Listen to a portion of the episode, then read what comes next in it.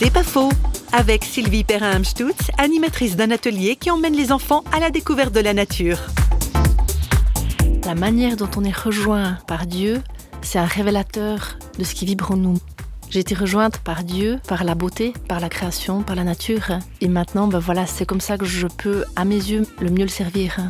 Voilà, il m'a fallu presque 20 ans pour comprendre ça, mais je sens que maintenant je peux être dans quelque chose de très créatif, transmettre pas tant des connaissances sur la nature, mais plutôt amener des enfants à pouvoir s'émerveiller.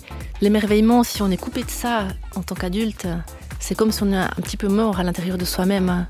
Un adulte qui arrive plus à s'émerveiller, qui est que dans le fonctionnel. Malheureusement, c'est peut-être un petit peu le, mal de notre société. Si on arrivait à, à s'émerveiller, on prendrait aussi mieux soin de soi-même, de son cœur, mais aussi de la nature. C'est pas faux, vous a été proposé par Parole.fm.